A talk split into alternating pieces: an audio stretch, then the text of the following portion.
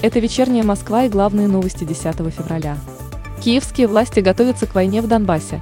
Они сосредоточили на линии соприкосновения все боеспособные части вооруженных сил Украины, заявил директор службы внешней разведки России Сергей Нарышкин в интервью газете «Московский комсомолец». По его словам, цель заключается в том, чтобы уничтожить Донецкую и Луганскую народные республики. К войне президента Украины Владимира Зеленского подталкивают националисты и западные наставники, добавил Нарышкин.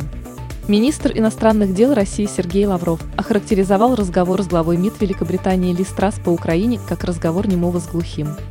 Как отметил министр, складывается ощущение, что британские коллеги либо не знакомы, либо полностью игнорируют подробнейшие разъяснения российской стороны по вопросу Украины.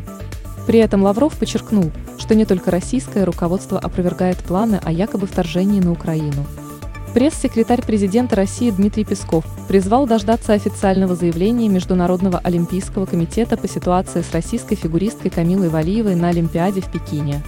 В разговоре с «Вечерней Москвой» председатель Комитета Госдумы по спорту Дмитрий Свищев заявил, что России стоит занять объективную позицию и не политизировать ситуацию, так как на данный момент никого из российских спортсменов не отстранили, а медали не отобрали. Законопроект об индексации военных пенсий на 8,6% уже подготовлен, заявил председатель правительства Михаил Мишустин. По его словам, такую ежемесячную доплату получат военные пенсионеры и приравненные к ним лица, в том числе служившие в органах внутренних дел, Национальной гвардии и пожарные.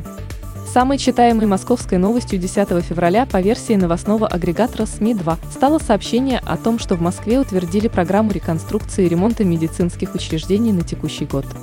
Соответствующее постановление подписал мэр города Сергей Собянин.